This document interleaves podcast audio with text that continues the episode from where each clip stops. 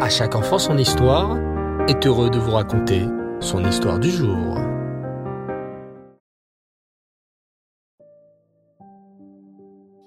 Bonsoir les enfants et Reftov, j'espère que vous allez bien. Baou Hashem. Ce soir, dans notre rubrique Les sages du Talmud, nous allons continuer avec le quatrième et avant-dernier couple. Je suis sûr que vous vous rappelez que le clan Israël était dirigé par deux personnes, le prince, le Nassi, qui était comme un roi, et le Havbeddin, celui qui jugeait toutes les affaires du tribunal. Et cette semaine, nous allons parler de Shmaya et Aftalion. Shmaya était le Nassi et Aftalion le Havbeddin. Certains disent qu'ils étaient frères et d'autres qu'ils étaient convertis ou descendants de convertis. Mais s'ils le sont, comment se fait-il qu'ils soient arrivés à diriger le clan Israël? C'est tout simplement parce qu'ils étaient tellement grands en Torah et simples que personne ne les égalait. C'est pourquoi ils ont été nommés chefs d'Ebné Israël. Mais rappelons-nous bien les enfants, que d'autres très grands chachamim proviennent de convertis. Rabbi Akiva, par exemple, ou Rabbi Meir Baalanes.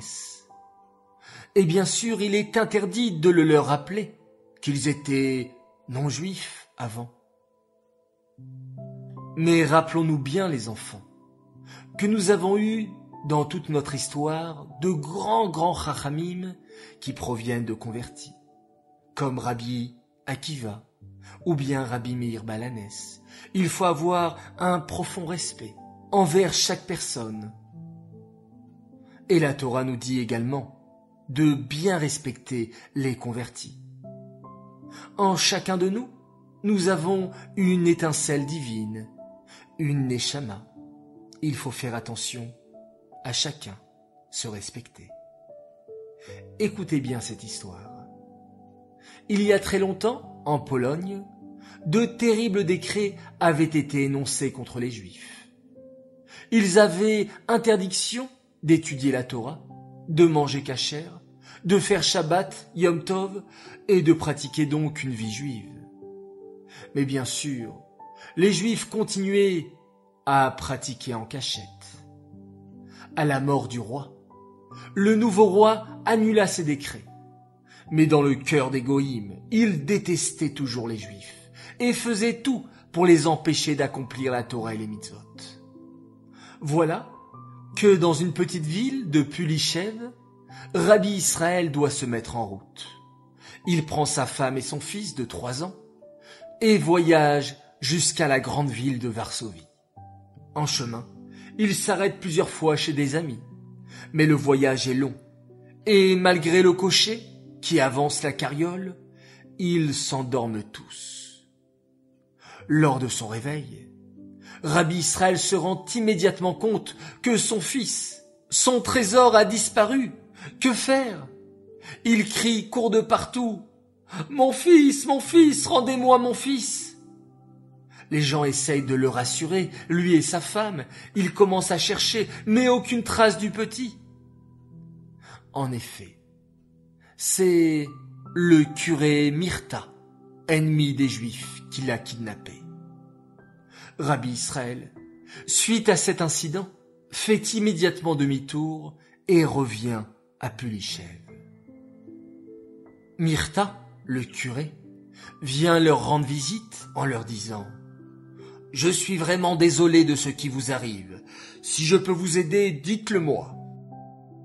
Mais Rabbi Israël voit bien que les yeux de Myrta brillent de contentement et il comprend tout de suite que c'est lui le responsable.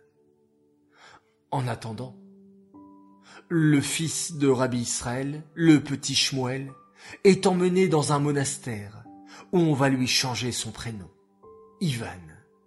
On va aussi lui enseigner et l'éduquer comme un chrétien. Les années passent et le petit Ivan grandit et devient très intelligent. Tout le monde croit qu'il va devenir le prochain pape, nouveau dirigeant des chrétiens. tellement ses connaissances et son intelligence sont immenses. Mais c'est sans compter sur Myrta. Il va voir le roi de Pologne et lui dit Majesté, les Juifs ne vous respectent pas. Ils n'en ont que pour leur Dieu et leur Torah. Confrontez-les et vous verrez. Le roi édite tout de suite un nouveau décret. Un rabbin juif et un grand prêtre débattront sur plusieurs sujets. Et si le rabbin gagne, on laissera les juifs tranquilles. Sinon, on leur laisse dix jours pour quitter toute la Pologne, auquel cas on chassera tout ce qui reste. Immédiatement, les Juifs demandent à Rabbi Israël de les présenter. Mais Myrta, dans sa grande cruauté, décide de faire affronter le père contre le fils Ivan, qui n'est autre que le petit Shmuel.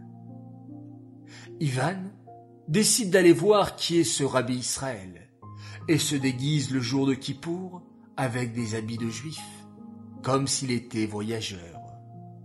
Le débat doit avoir lieu après Sukkot. Tout naturellement, Rabbi Israël l'invite chez lui et l'emmène à la synagogue. Au moment où Rabbi Israël prononce le schéma Israël, tout revient en mémoire à Ivan cette voix, il l'a déjà entendue. Et ce passage de Tfila, il le connaît. Mais où? Cela fait tellement longtemps. En rentrant, il est bouleversé et décide de faire parler Rabbi Israël et sa femme sur leur fils Shmuel disparu. Comment était-il? Quel âge? Et d'un coup il leur dit Avait-il une particularité au corps? Et Rabbi Israël répond oui, il avait un orteil manquant au pied droit. Ivan enlève alors sa chaussure et leur montre son pied en disant ⁇ Comme ça ?⁇ Père et fils tombent immédiatement dans les bras, se reconnaissant. Ils décident de ne rien dire à personne. Ils se quittent heureux le jour du départ de Ivan. Et voilà qu'arrive le jour du débat. Et le tirage au sort décide que c'est à Rabbi Israël de commencer. Il dit simplement, Mes chers amis, j'ai une histoire à vous raconter. Et il raconte la naissance de son fils, avec le défaut dans son pied. Puis l'enlèvement de son fils et bien sûr les retrouvailles. Ivan à son tour dit je refuse de débattre contre mon père et décide de revenir à la religion juive. C'est Myrta, en le montrant du doigt, qui a organisé tout cela? À ces mots, Myrta essaie de s'enfuir sans réussir. On l'attrape et on le jette dans la prison du roi. Finalement, grâce à l'éducation juive que les parents donnent très tôt aux enfants, et à l'étincelle qui brille dans chaque enfant, dans chaque Neshama. Shmuel a pu être retrouvé et devenir un bon juif, malgré une conversion forcée. Voilà l'histoire d'aujourd'hui les enfants. L'histoire grâce à Shmaya et Aftalion. Nous devons apprendre de cela qu'il faut respecter chacun, croire en chacun et croire en notre Neshama que l'on a en nous. Cette histoire est dédiée Lelou Nishmat, Meir Ben Gabriel, Alava Shalom. Très chers enfants, je vous souhaite à tous Laila Tov, bonne nuit. J'espère que la rentrée se passe très bien et que vous avez trouvé votre place, vos amis. À demain, Bezrat Hashem, et on se quitte en faisant un magnifique schéma Israël.